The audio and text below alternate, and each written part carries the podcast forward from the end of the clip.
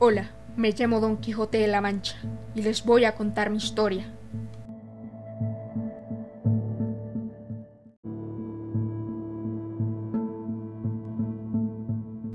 Quiero decir que tenía el sobrenombre de Quijada o Quesada,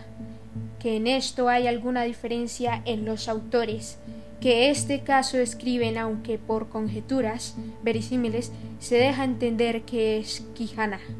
pero esto importa poco a nuestro cuento. Basta que en la narración de él no se salga un punto de la verdad.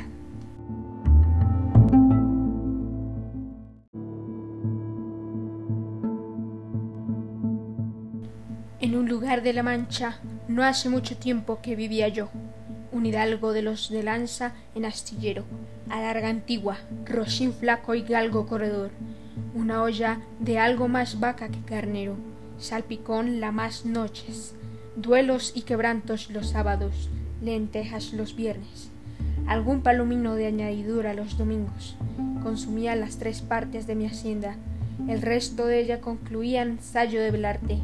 calzas de velludo para las fiestas. Con mis pantuflos de lo mismo y los días de entre semana me honraba con mi vellori de lo más fino. Tenía en mi casa una ama que pasaba de los cuarenta una sobrina que no llegaba a los veinte, y un mozo de campo y plaza que así ensillaba el rocín, como tomaba la podadera. Frisaba mi edad con los cincuenta años.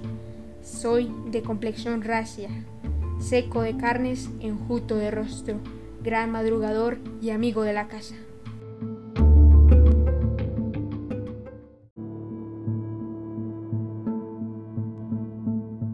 Es pues de saber que los ratos que estaba ocioso,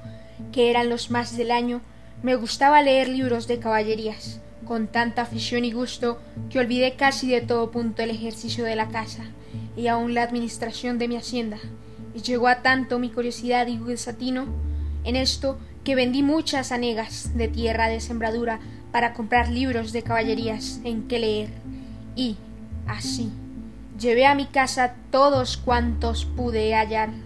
y de todos ninguno me parecía tan bien como los que compuso el famoso Feliciano de Silva, porque la claridad de su prosa y aquellas intrincadas razones suyas me parecían de perlas, y más cuando llegaba a leer aquellos requiebros y cartas de desafíos, donde en muchas partes hallaba escrito la razón de la sin razón que a mi razón se hace de tal manera mi razón enflanquece, que con razón me quejo de la vuestra fermosura. Y también,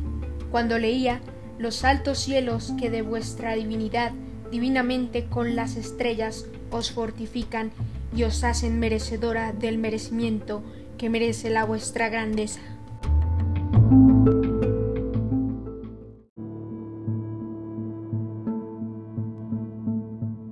Con estas razones perdía el juicio, y me desvelaba por entenderlas y desentrañarles el sentido, que no se lo sacara ni las entendiera el mismo Aristóteles si resucitara para solo ello. No estaba muy bien con las heridas que don Belianis daba y recibía, porque se imaginaba que, por grandes maestros que le hubiesen curado, no dejaría de tener el rostro y todo el cuerpo lleno de cicatrices y señales, y muchas veces me vino el deseo de tomar la pluma y darle fin al pie de la letra, como allí se promete, y sin duda alguna lo hiciera,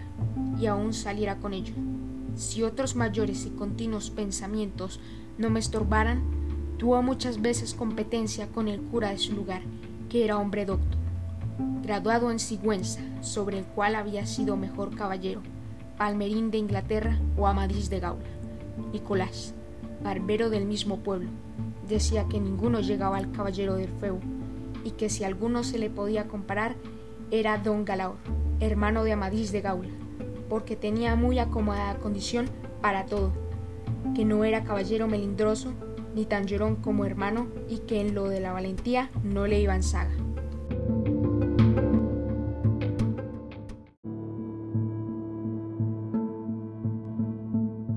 En resolución, me enfranquece tanto mi lectura que se me pasaban las noches leyendo de claro en claro y los días de turbio en turbio, y así el poco dormir y el mucho leer se me secó el cerebro, de manera que vine a aprender el juicio.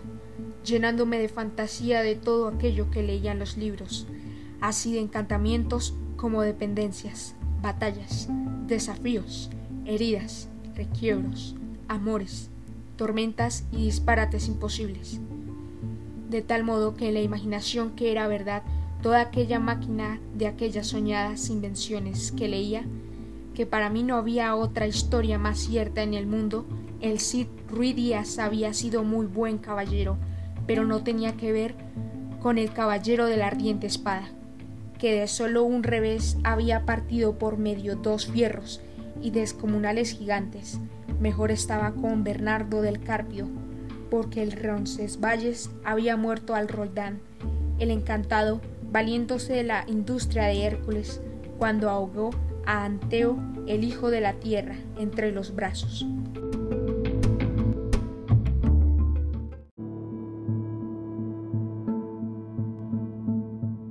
El gigante Morgante, de ser de aquella generación gigantesca, soberbios y descomedidos, él solo era afable y bien criado,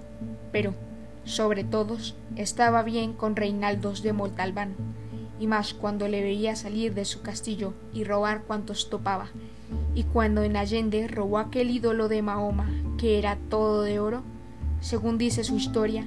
diera él por dar una mano de cosas al tirador de Galaón, al ama que tenía y aun a su sobrina de añadidura.